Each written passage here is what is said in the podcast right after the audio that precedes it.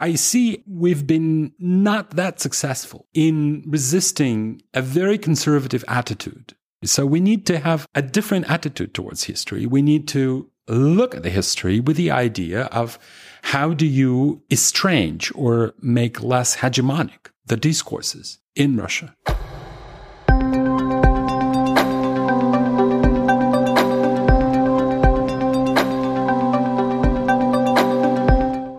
Herzlich willkommen zu einer neuen und diesmal englischsprachigen Folge von History and Politics, dem Podcast der Körber Stiftung zu Geschichte und Politik. My name is Gabrielle Wojdelko. I'm the head of the History and Politics Department at Körber Stiftung in Hamburg. And as always, this episode deals with the question why and how history shapes the present. This time, our focus is on Russia. As part of our podcast series, The Empire Strikes Back, we want to explore the legacies of the Russian Empire and the Soviet Union on Russia's foreign and domestic politics today. In the light of Russia's invasion of Ukraine, we explore questions such as which aspects of Russia's imperial past are politically misused to legitimize the war against Ukraine? To what extent and how are President Putin and the political elites fulfilling the advice given to Russia after the collapse of the Soviet Union that Russia needs to become a nation state? Which role does the Soviet Union or the public image that is created of the Soviet Union in today's Russia play at all for the country's expansionist great power politics? And what, last but not least, is the role of historians in all this? I had the pleasure to discuss these questions with the Russian historian Alexander Semyonov. He is an expert in the history of empire and diversity. Until the outbreak of the Russian war against Ukraine, he was the head of history department at the Higher School of Economics in St. Petersburg, but he resigned from his position after 24th of February 2022. Meanwhile, Alexander has left Russia. He is the editor of the Ab Imperio journal, an academic journal that deals with new transnational ways of approaching the history of empires and has a special focus on entanglements and diversity. So, stay tuned if you want to learn more about the multiple ways of how the empire strikes back in the case of today's Russia. And please do not hesitate to recommend our podcast to others if you find it interesting. We've recently brushed up our podcast website and we've also developed a new podcast visual so that it's even more attractive to spread the word about what we are doing with our history and politics episodes. But now let's get started about Russia, the empire, nationalism, and the future.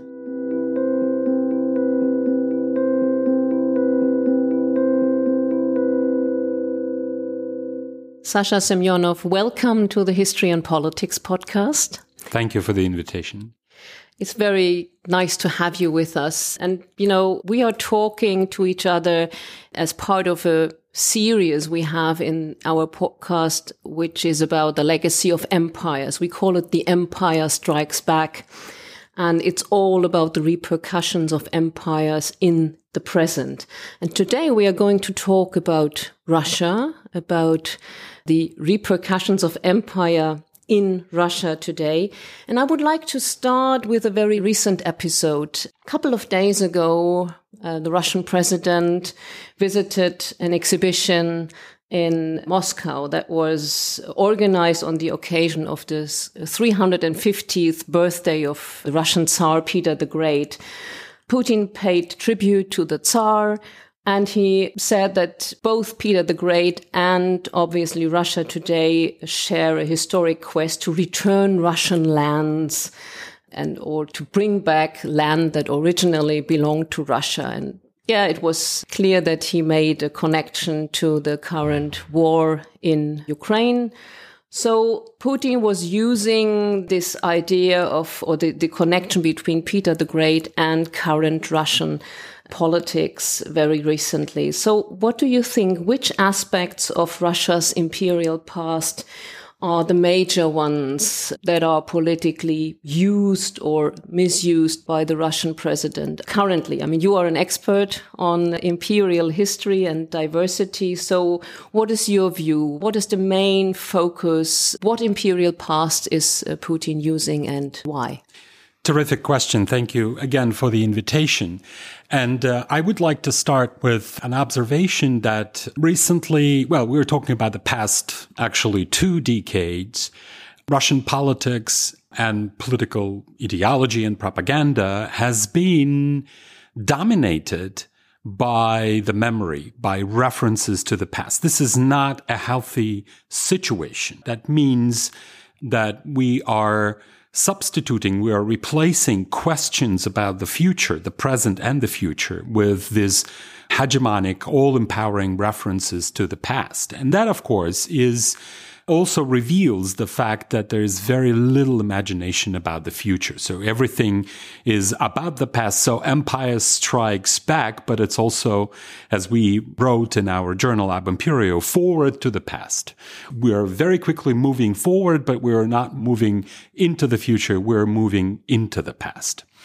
And many people actually commented on that, that this is very strange. That means that there is very little positive agenda, that the regime that was formed after Yeltsin and inherited much of the post-Soviet Russian political climate is very conservative. That means that it doesn't have a daring imagination of how to meet the global challenges of the future right? So this is the one point I want to, to underscore. The overwhelming presence of history, the almost omnipresence of history in the Russian official politics. Now, you've mentioned Peter the Great. The theme of Peter the Great, of course, was with uh, Vladimir Putin for some time. He's coming from Leningrad, St. Petersburg, and there's a sort of a regional identification with the history of the city. But uh, also when we look historically at the period of transformation of the Muscovite state into the Russian Empire that is usually credited to Peter the Great, many people forget how erratic the reforms of Peter the Great were, how much was done in the 17th century rather than in the 18th century, that is before Peter the Great, than actually by him. And recently historiography professional historians who are writing in this period actually say that the real formation of the institutes and norms and really the shapes of cities, of, of imperial cities in the 18th century, they are all back to Catherine the Great, not Peter the Great. So the famous one, Peter built a huge Russian navy. It all got destroyed and rotten in the course of the 18th century. So Catherine the Great had to rebuild the entire navy to go against the Ottoman Empire in the Mediterranean. So much more credit should be given to Catherine the Great for that. This is quite interesting, and I'm sure we come back to that because this goes into the legacies of different Russian tsars and empresses. But, but let me get back to the connection between history and politics. When you were talking about the omnipresence of history in the Russian political discourse for, as far as I understand, not only the last couple of years, but almost two decades, history has been present in the political discourse. What we are seeing now since the war against Ukraine started is that it's not just about ideology. It's not about presenting history or presenting a certain narrative of history, but it's about politicizing history and it's about using history as a weapon. So let me come back to an essay the Russian president has published one year ago in July 2021, where he talked about Ukraine not being an independent nation state, Ukraine being founded because Russia helped to found uh, Ukraine. I mean, it's not just ideology, it's weaponizing history. How would you describe the role history plays for the Russian president and its political system when it comes to legitimizing war, legitimizing conflict. So, where do you see the connection? The second point, there, there's still, if you look at uh, the people who are around the official sort of Russian policy, they're all products of the 90s. You know, they, they believe in something, but they're also manipulating a lot. And, and even though they present themselves as historians, I don't think they are historians, you know, or they don't understand what the historical profession is about. Of course, they're using the logic of the history of the Russian state. And that's the narrative. That's the basic narrative that is around Peter the Great. That's why all the czars are important. The revolution, there was an anniversary of 1917 revolution that was played down because the revolution is the dismantling of the state, right? The breaking of the state. And so this is the state narrative of history that ignores much of global entanglements, transnational history, gender, social history, economic history for that matter right? And that particular type of history, you know, historians are not writing it anymore, but this is very much employed and weaponized, as you said, in the official, in the official discourse. So coming back to the original question of, you know, what, what is the imperial um, sort of legacy? It's the legacy of the idea of the Russian state, a continuity of the Russian state that is employed by the current regime.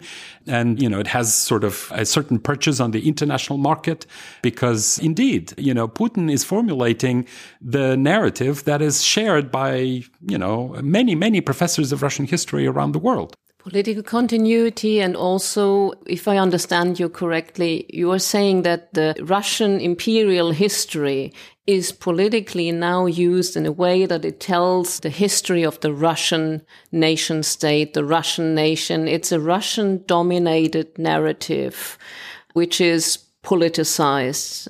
You're quite right. I was about to say that. So first you put the state as the collective subject, as the main protagonist in your drama, right? So who is persona dramatis? Who is acting? So it's basically the state. And when you go deeper, then there is an ethno-national narrative that underpins that statist narrative, the narrative about the history of the state right? So it, it is very characteristic. You've mentioned this article about the unity of Ukrainian and Russian people. So the attempts of, first of all, the Ukrainian independence as a result of World War One, very powerful movement in Ukraine in the 19th century, the national movement. The existence of different political states in the history, early modern history of Ukraine, they're all deconstructed right? As if they were ephemeral and superficial, as if they were not real. But in the same article, when the Russian president is talking about the Russians, they are not deconstructed. They are, you know, as if they were and had been real through the course of that history. And we've known that, uh, you know, in some of the episodes of writing national history. So some national histories are deconstructed, but others are more real than others' national histories. And the merger, the state and the nation, the ethno-national narrative, the merger of them produce um, the current reform. Therefore, you might remember after the annexation of the Crimea, the commemorative politics of the Russian state was all around the late Romanovs, who of course had residence in the Crimea in the Livadia Palace. And the monument that was erected was to Alexander III. And so even in one of the articles, you know, I wrote that as the monument to Catherine the Great, the second, in Odessa, is now besieged and under the threat of deconstruction. The monument to Alexander III, right next door in the Crimea, uh, newly minted, stands and shining under the sun, right? So, could you explain to our audience what this is telling us? I mean, if there is a new monument to Alexander III erected after the annexation of Crimea, maybe not everybody is aware yes. of. Well, there was a major rupture in the 19th century, and the names of, the, of Alexander III and Nicholas II came down in history, in the political history of the Russian Empire, as the emperors who engaged in a kind of revolution against the empire. And that revolution was a national revolution. They wanted to get the Russian national project going. They wanted the Russian empire to be more like a strong Russian nation state mm. with colonies and dependencies, but they wanted to have that foundation based on orthodoxy, on the religion, on the language, and the whole imagination that there is this Russian people, usually rural peasant people, that is the foundation of the political architecture. And it's not accidental that the current Russian president favors Alexander III as much as he favors Peter the Great, because it's with Alexander III well, the monument in the Crimea, as far as I remember, quotes famously that Russia does not have any allies but the Russian Navy and the Russian army. It's a kind of isolationist politics, which was, by the way, not true at the time of Alexander III, but everyone cites that apocryphal phrase from him. And this is the idea that Russia needs to become a nation state. Now, you can hear a lot of this discourse over the current Russian war against Ukraine by saying the problem with Russia it is that it is an empire. It's not a nation state and therefore it has these imperial ambitions and, and aggression is part of it. But if you if you look very carefully at this discourse, this is a result of the advice and urging during the 90s that the real path for Russia into the 21st century is to become a normal nation state. And I'm sorry to say, but I think you are seeing the result of that wishful thinking. You know, it's a combination of unreflected legacy that was from the Russian Empire and the Soviet Union, and the idea of a nationalizing project, the idea of building a, a solidarity based on, on, on markers of religion, you know, hence the privileged position of the Russian Orthodox Church, uh, based on language, which in the current version of the Constitution, it's not just the language, it's called the Russian language and the Russian people, right? So the collective, the group, is identified with particular uh, with particular language, and and so uh, you know I disagree. I'm with with some of the commentators who say this is an empire. This is not an empire. This is a particular form of imperial formation of imperial politics, where you have a very lethal combination of nationalism and imperial designs regarding the space around the political borders and the idea that the political borders do not hold.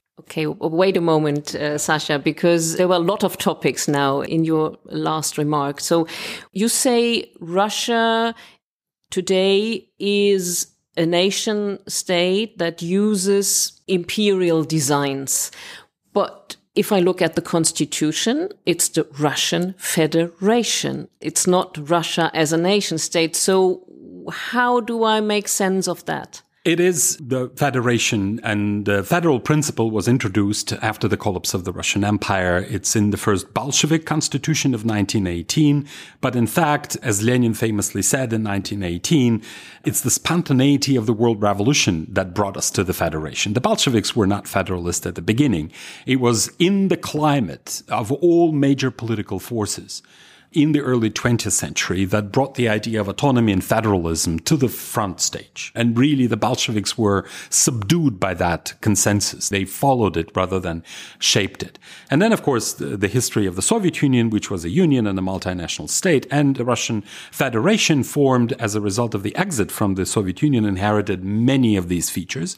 The idea of federalism is under reflected currently. And because there was an urge to build a Russian nation state, the beginning of the first term of President Putin was associated with cutting down the rights of the federal units within the Bundesrepublik, within the Russian Federation, which is again not Russian in the ethnic sense, not Russisch, but Russländisch. It's very important, and I always use German for that.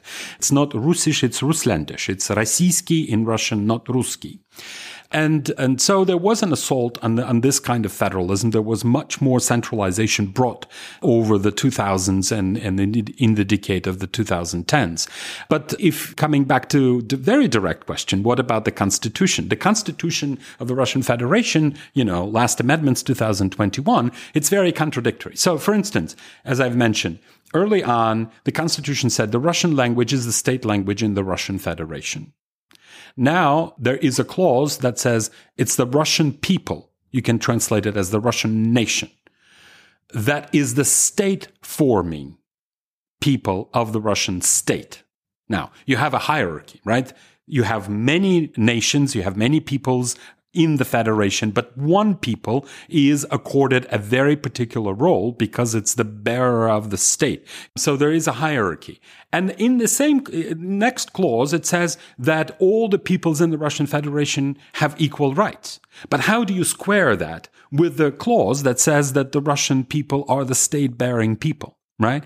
So it's a contradictory project. And the trend throughout this period, post-Soviet period, was to form a national core behind the political project that is called post-Soviet Russia. Mm. Thank you very much for mentioning post-Soviet Russia. And you have been talking about the Soviet Union already as well, because from my observation is that in the public discourse here in Germany, but also in other Western European or other European countries, there's a lot of talking about the Soviet legacy, the legacy of the Soviet Union when it comes to try to understand what is happening now with the war against Ukraine, what has been happening since the Soviet Union fell apart in 1991, you know, the, the frozen conflicts in, in the Caucasus or other issues that the quick explanation always, or very often the quick explanation is yeah, this is because it's Soviet legacy and the Russian political system after 91, especially under the current president who's been ruling for more than 20 years now, they have been obsessed with this Soviet heritage. They want to rebuild the Soviet Union. What do you think? I mean, is it really helpful to to think about the Soviet Union and the Soviet legacy when it comes to the current conflicts or to the current war. Which role does the Soviet legacy play? There are always in the present multiple legacies at work. It's like a, you know, several slices in the pie.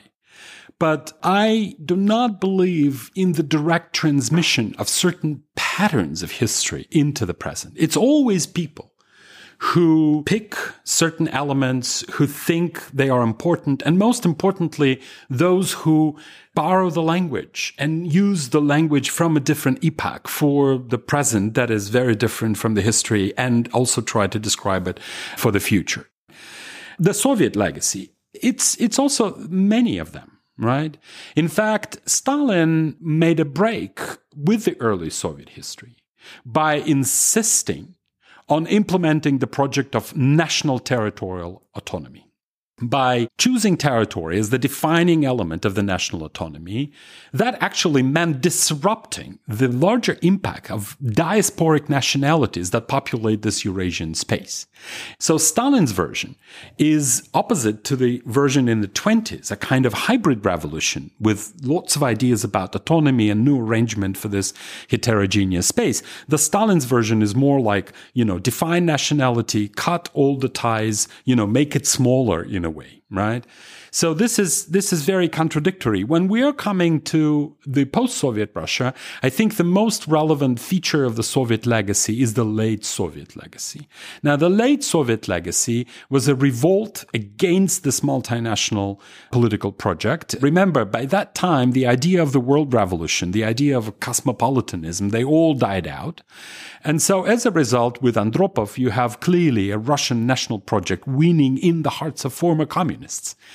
And yet, if you look, and we cover that in another publication that maybe your readers will be interested to read, that's the UNESCO Commission report on the Russian humanities. In that publication, we carefully examine sociological surveys right after the breakup of the Soviet Union. And the question about the restoration of the Soviet Union, you know, negligible percentage. Very few people actually thought that this is uh, very important. So the nostalgia for the Soviet Union, for the borders and the institutions, and, and a kind of hierarchical order with the elite and the perks that are associated with being elite, it's all actually very late. It's when the generation that experienced this transformation of a global magnitude, by the way, the end of the Cold War and, and the disintegration of the Soviet Union. It's very interesting what you say about the generational change that you say, well, once the generation that really experienced the Soviet Union is not longer there, then we see the beginning of the political, let's say, of the image of creating an image of the Soviet Union that doesn't have much to do with historical facts. Would you say, is it feasible to talk about the Soviet Union as an empire? Because I see this very often in the discourse we have here in Germany and in other places. We are talking about the Soviet empire. And I'm, I'm always a bit uneasy because I'm not sure whether that is really applicable. What would you say as an expert on the topic? The category of empire, the word that we use, is, is of course, it's very ambiguous. So I would say there are three meanings in the, in the way we use empire. Number one, we actually imply a non-democratic form of polity, but not just non-democratic. It's, it's the, it's the form of polity that introduces hierarchy and introduces kind of colonial attitude towards peripheries. So repressive and violent. And that's what the usual description of what empires are. Basically, when we want to say something bad, we call it an empire. Recently, we've discovered that most of the states and most of the societies in, in history were empires. In what sense? In the sense that being part of a larger space was actually better, was more advantageous than being part of a local, you know, very homogenous, very national or ethnic pure space. And another theme that, that is associated with the category of empire is the idea of cosmopolitanism and universalism. And today, in the global age, we actually like to be cosmopolitan without quite realizing that the trade routes, say out of Hamburg to colonial Africa, were created in the time of the Weltpolitik and were created and based in with the idea that there is this kind of political agency supporting the globalization and connections that we call global history these days. And the third element is, is the idea of diversity. Now, diversity is still very difficult. Uh, most of our societies today are very diverse. We deal with migrants, we, we deal with different religions, we deal with different races, we deal with gender diversity, with sexual diversity. That's also part of all modern societies. And usually when we talk about empires, we imply that this is the space where diversity is experienced. Not always for good, because it creates a lot of conflicts. But it is part of the empire. But exactly. that's that's that's part of it. If you want to be big, you have to to experience that diversity. So coming back to your question, you know, what people usually mean when they call the Soviet Union an empire. Well, you know, sometimes they mean that it was completely illegitimate project which I, I don't fully share because remember, you know, the Soviet Union was formed out of the crisis of the Russian Empire and out of the crisis of World War II, uh, World War One, I'm sorry, when most of the states were actually empires. Remember, decolonization happened just in the middle of the 20th century, not in the early 20th century. And when people say it's an empire, they mean it's illegitimate, but it's very anachronistic. It's not true of the time. But I also mean to say that the Soviet Union was formed by the people, not by the Bolsheviks, but by the people who experienced the crisis of the empire in the early 20th century and really wanted to build a reformed political, political state. I wouldn't agree that the Soviet Union was doomed from the very beginning because it was multinational. Many of the states at that time were multinational. But it is true that with Stalin, with this kind of approach to diversity that centers on territorial unit and you know purely defined ethnicity that holds this unit that was in many respects a break a rupture with a previous pattern of hybrid connections of intersectional diversity of many linkages across the space. And that element makes it a kind of empire because it singles out the management of diversity in a particular way that enhances the control and really sort of precludes the development of other autonomous social forces in the space of heterogeneity or diversity or difference, to put it uh, very simply. Many people also say, and I want to say that, many people say the collapse of the Soviet Union. And usually the story goes like, well, you see, the Soviet Union lost the, the Cold War, the competition, and then it was illegitimate anyway, and therefore you know, collapse means an old building really cannot stand, cannot hold together, and then it collapses, you know, it sort of smashes everything. Um, but there was a perestroika. And remember, there was a movement of reform and there was a mobilization. You know, I, I actually try to, to think about that as a kind of revolution, as a kind of, you know, many forces coming together without a clear picture of what to be done. It's a very different time, a very different society. But still, I wouldn't downplay the mobilization, the idea that you need to get a reform at that moment. Therefore, it's not so much a collapse, but a very contradictory moment of the revolution with various ideas in circulation Unfortunately, the ideas of nationalism were prevailing at that time and conservatism too. Remember, get back to capitalism. Don't invent anything. You know, don't think much about the pensions and the social welfare state. You know, just get back to capitalism. We need to restart a century ago or something like that. And that was very unfortunate. And that's why out of this very creative moment, none of the original designs, none of the original blueprints work to prevent the course of history that really put us forward into the past. And forward into the past, we're back to nationalism and we're back to wars. Unfortunately, now the war is legitimized. And now we are facing the situation when we have a prevalence of methodological nationalism. All of a sudden, people are saying you deconstruct nationalism, but in fact, it is a very uh, active force. This is the one that needs to be applauded. This is the one that is a movement towards the future. Mm. And that, that I think, you know, is misrepresentation of what is happening, even in the current crisis.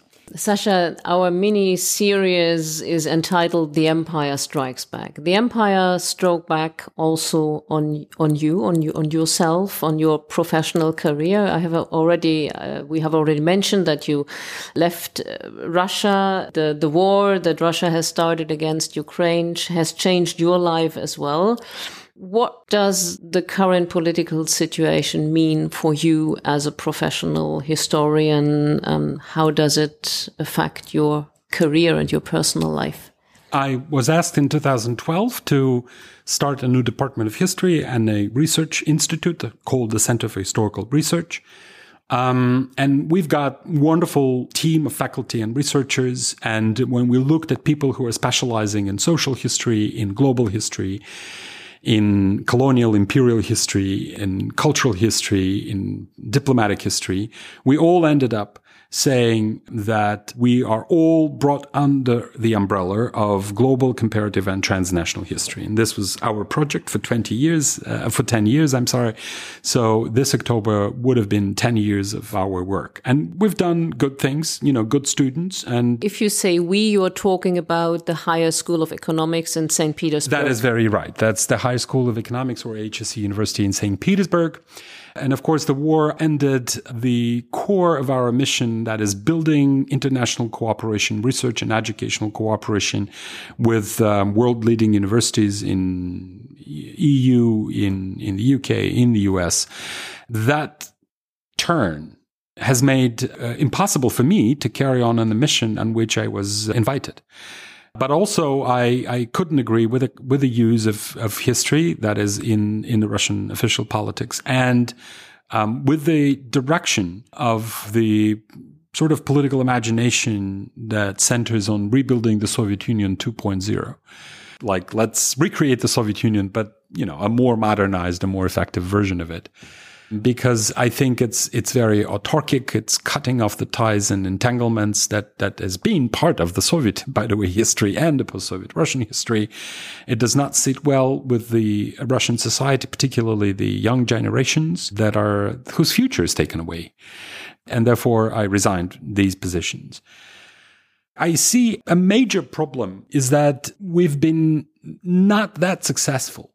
Again, in resisting a very conservative attitude in Russia, in public, in educational sphere too, to say that we're facing a new century and it will bring new challenges, the one that we didn't know in the 19th century, the 17th century. So we need to have a different attitude towards history. We need to look at the history with the idea of how do you estrange or make less hegemonic the discourses that are inherited from the past.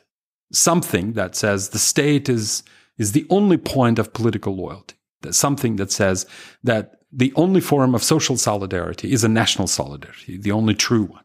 Something that says that culture has to be pure and defined by the boundaries of language and, and a particular cultural upbringing, a kind of a Bildungsroman culture. I mean, this is not true about the beginning of the 21st century. And I'm sure more in the 21st century, we'll see more of a mixture, more of a contradictions that are coming out of the mixture and entanglements. And that's why we wanted to build a very different um, sort of department. Now, unfortunately, that work has been upended, but we've produced a number of graduates that are around the world that are being employed, that are doing professional history. And I don't see that 10 years were completely wasted. That's that's very good to hear, and that might because you know um, it's a major turning point for for you for your work uh, for the for the work you've been doing, uh, and um, I'm, I'm very grateful that you share this with us and our audience here. The, my my last question because uh, you've been talking about the changes, the way of the change, the changes history or the way of looking at history underwent uh, in the last two uh, decades and what has happened when it comes to the politicization of history.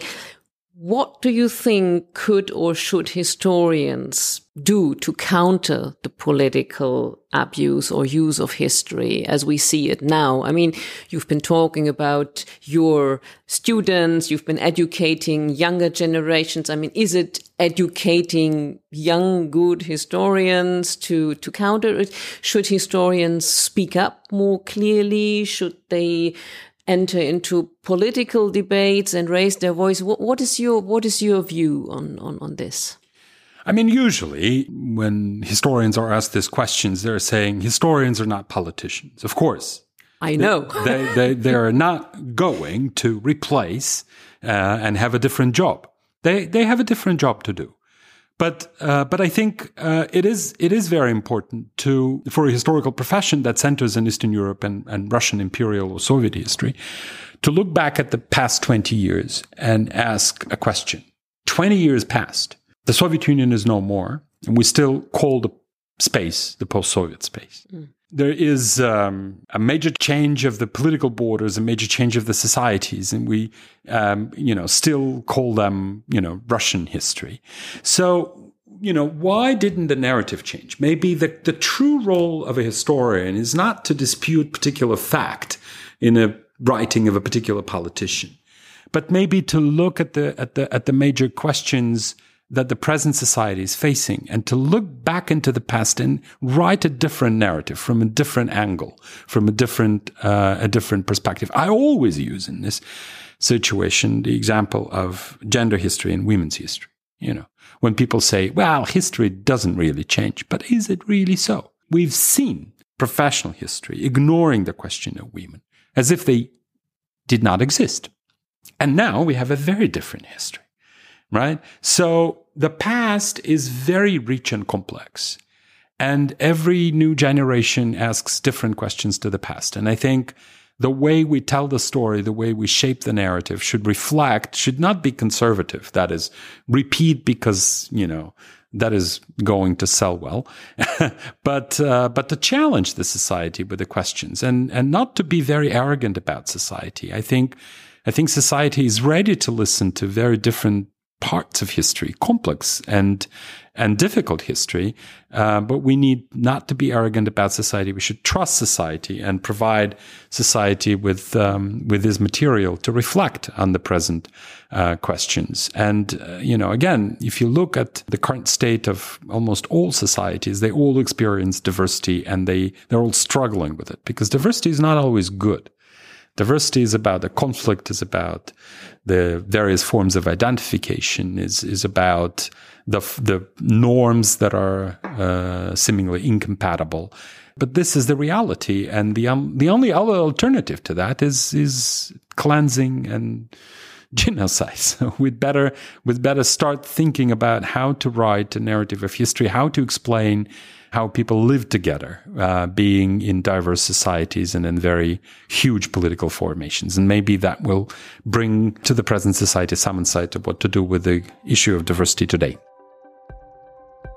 This was our podcast episode with Alexander Semyonov about the use and abuse of imperial history as a weapon in Russian politics. We've collected more information about the work of Alexander Semyonov and about some of the topics that we discussed in this episode for you in the show notes. Further information on our History and Politics podcast and the work we are doing at the History and Politics Department can be found on the website of Körber Stiftung. Most of our podcast episodes so far were published in German, but from now on, we will also produce more episodes in English. This summer, for example, we will have four special English language editions dealing with the new Germany, which means with the historical context of Zeitenwende or the watershed moment. We are very proud that these episodes will be hosted by British German historian Katja Hoyer and by Oliver Moody, who is the Berlin correspondent of the Times. So stay tuned with our History and Politics podcast to be the first to listen to the friendly takeover that we arranged with our two temporarily co hosts in July and August. That's all for the moment. Thank you for listening. Take care and goodbye. And as we say in Hamburg, tschüss, Machen Sie es gut.